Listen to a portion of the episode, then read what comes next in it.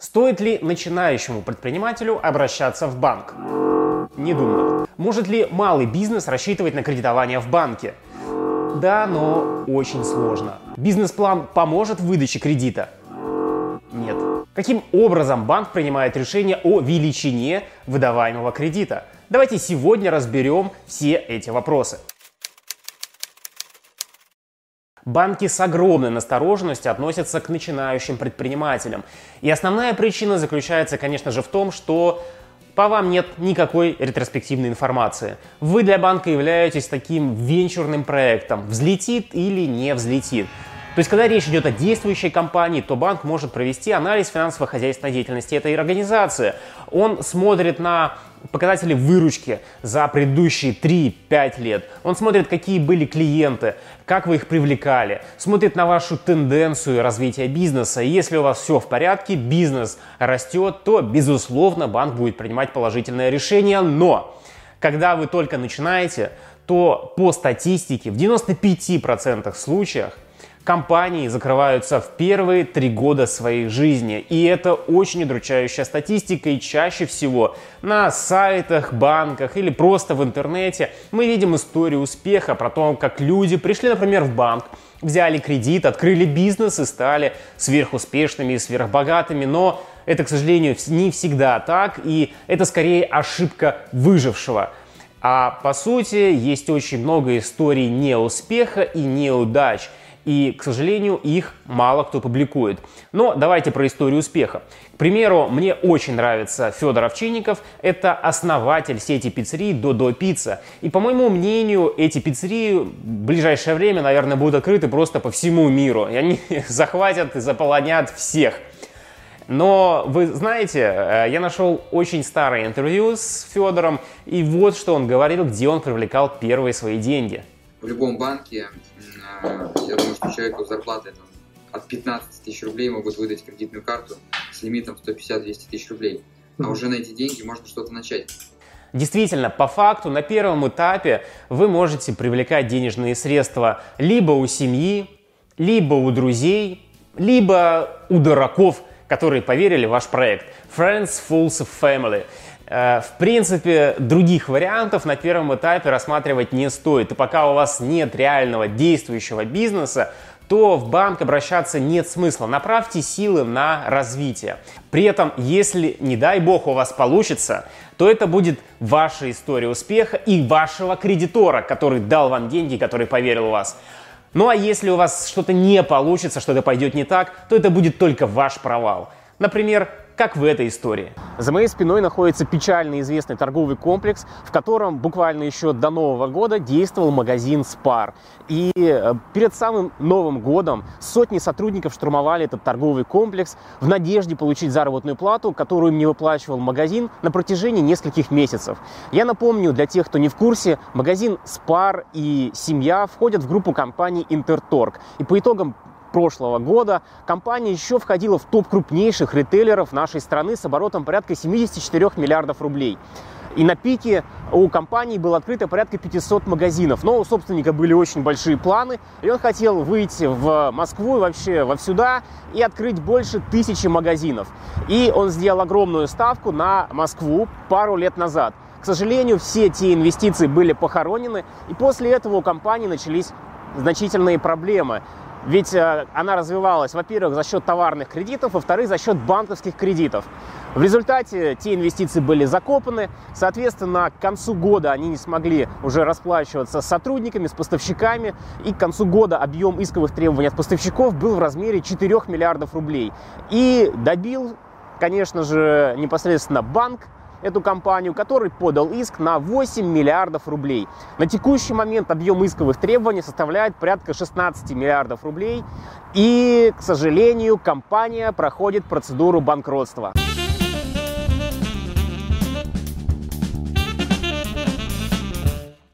Вы знаете, полтора года назад я и сам обращался в банк для получения кредитования. Сейчас я вам расскажу эту историю. Значит, наша компания всю жизнь снимает офисные помещения.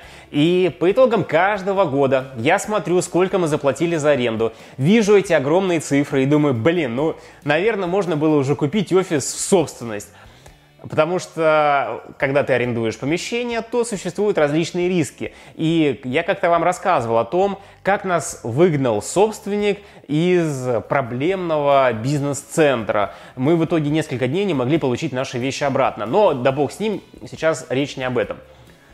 Я обратился в банк, который нас обслуживает, и этот банк предложил нам внести первый платеж в размере 20%, предложил ставку на 10 лет 13,5% годовых, Плюс он попросил 1% комиссии за то, что он рассматривает наш кредит э, и, соответственно, выдает нам этот кредит. Оценку и страхование делать не нужно, ну, вернее, оценку делает банк сам, а страховать в принципе, по желанию. Хочешь страхуй, хочешь не страхуй. В связи с тем, что этот кредит я планировал взять на компанию, то необходимо было поручительство всех учредителей этой компании. То есть все поручители должны были поручиться своим имуществом, абсолютно всем личным имуществом, которое у них есть. И я скажу, это не самые, конечно, приятные условия. Но если бизнес малый, то банк, конечно, попросит залог. И если залога нет, то процентная ставка составит от 15, скорее даже 17% годовых. Если ставка, ну, условно превышает 20%, то банк, он даже не будет рассматривать такой проект – и, по сути, вам откажет. Но если, например, вы идете в Альфа-банк, то он, скорее всего, направит вас в свой проект, который называется Альфа-поток. В чем суть? Это, по сути, такая краудфандинговая площадка, на которой бизнес может получить кредит под э, процент выше 20, там сейчас в районе 22% годовых, и с привлечением средств не от банка, а от частных инвесторов, от таких же людей, как мы с вами. И каждый человек может внести минимальную сумму, там, по-моему, в районе 10 тысяч рублей. Эти 10 тысяч рублей равномерно распределяются между там, десятком различных бизнесов для того, чтобы снизить э, вероятность э, снижения общего дохода по всему портфелю. Но я почитал отзывы об этой площадке, бизнес деньги получают, а инвесторы имеют доходность чаще всего отрицательную. Также на уровне правительства у нас есть различные постановления о кредитовании различных секторов экономики или о субсидировании процентных ставок. Поэтому я рекомендую вам смотреть эти планы, потому что это долгосрочные планы. Чаще всего они выпускаются на 5 лет вперед. И если вы и ваш бизнес относится к определенному сектору, то имеет смысл обращаться в корпорацию МСП которая занимается как раз-таки поддержкой малого и среднего бизнеса, но действует она, конечно же, не самостоятельно, а через банки-партнеры. Еще одной площадкой может являться Центр поддержки предпринимательства, как, например, в Москве, так и в Санкт-Петербурге. Но, кстати, в Москве я буквально недавно на таком центре выступал и рассказывал для начинающих предпринимателей, каким образом происходит оценка бизнеса. И на тот э, семинар пришли действительно ребята, которые либо только хотят открыть бизнес, либо уже являются действующими предпринимателями. Эта площадка, помимо обучения, такого, вот такого формата предоставляет еще и услуги, в том числе по поиску денег, компаньонов, подрядчиков и так далее, и так далее. Поэтому это одна еще, поэтому это еще одна из возможностей.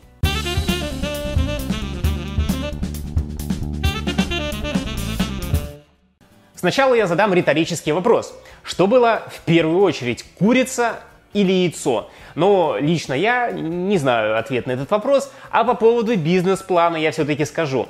Некоторые люди думают о том, что написав бизнес-план, можно получить с вероятностью 100% кредит в банке. Но я уже говорил в самом начале видео о том, что если речь идет о начинающем предпринимателе, о начинающем бизнесе, то неважно, написали вы бизнес-план, не написали бизнес-план, банк вам все равно откажет. Поэтому бизнес-план мы пишем в том случае, когда у нас уже есть действующая компания, когда есть стабильные обороты, сформировавшийся пул клиентов, и мы планируем масштабировать компанию. И на самом первом этапе мы ищем инвестора. Да, мы сначала ищем инвестора, сначала определяемся с тем, кто конкретно заинтересован в нашем проекте и потенциально где можно получить кредит, и потом уже под эту организацию, под эту структуру мы формируем бизнес-план. Почему? Ну, конечно, можно сформировать обобщенный бизнес-план в формате Юнидо. Это международный такой э, формат. Но я не рекомендую этого делать, потому что если вы идете в Сбербанк, то, или, например, в Россельхозбанк, то объем требований порядка 40 страниц. Это требования к тому, как бизнес-план должен выглядеть, какое у него должно быть содержание и как он должен быть оформлен. Поэтому можно, конечно, идти сразу по наиболее сложному пути и оформлять максимально развернутый и расширенный вариант бизнес-плана. Но я не вижу никакого в этом смысла. На первом этапе все-таки мы ищем инвестора, потом мы пишем бизнес-план.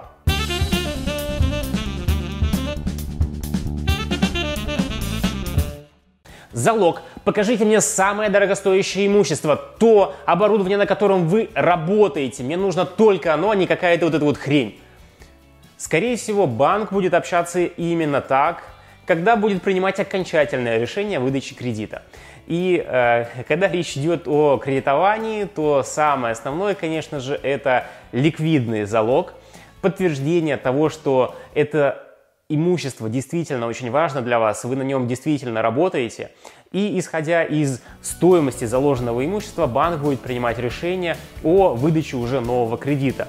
Так, если, например, у предпринимателя есть станок стоимостью 1 миллион рублей, а он хочет купить линию стоимостью 10 миллионов рублей, то, скорее всего, банк откажет в таком приобретении. Но на что только не идут люди для того, чтобы обмануть том числе банк, и всех обмануть и получить кредит. Я помню, как-то лет 8 назад ходил на производство, и человек хотел оценить парк станков для кредитования в банке. И я смотрю, какие-то станки довольно странные, то есть они больше похожи на то ли советские, то ли китайские, но покрашены розовой краской, и к ним прибита такая, знаете, шильда с э, маркой и моделью совершенно иного оборудования, хотя на это оборудование оно совсем не похоже.